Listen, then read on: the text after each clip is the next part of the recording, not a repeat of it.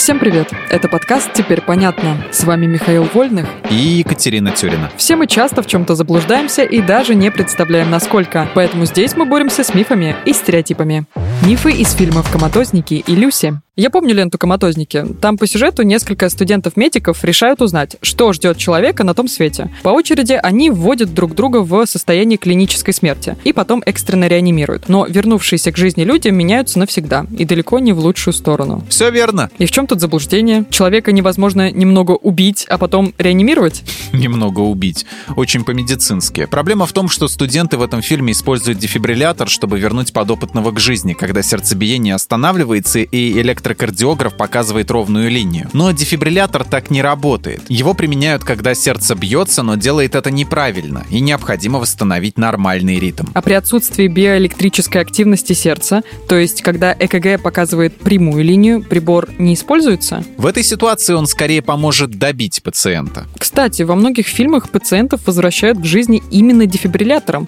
Теперь понятно, что они нас обманывают. Обман, связанный с человеческим телом, стал основой другого фильма «Люси». Помнишь такой? Кажется, это был боевик со Скарлетт Йоханссон в главной роли. А, да, ее героиня случайно оказывается втянута в дела азиатской мафии. Люси в живот зашивают мешок с каким-то экспериментальным наркотиком, пластик лопается, и в ее кровь попадает огромная доза этого вещества. Вспомнила. Люси не погибает, а становится сверхчеловеком. Полностью раскрывает способности своего мозга. Ага, вот только байка о том, что мы используем используем мозг всего на 10%, чистейшей воды глупость.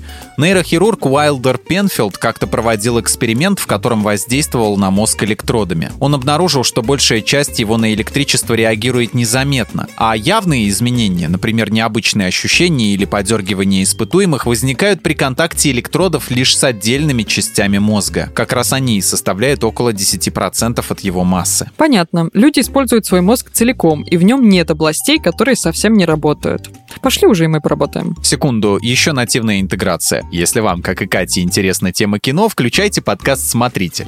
В нем мы с кинокритиком лайфхакера Алексеем Хромовым разрушаем стереотипы о различных жанрах, рассказываем о важных событиях в киноиндустрии и пытаемся разгадать, что хотел сказать режиссер в той или иной картине. А еще советуем, что стоит посмотреть, а от каких фильмов лучше держаться подальше. Все? Все. Теперь моя очередь. Продам гараж Подмосковье, подробности в личку.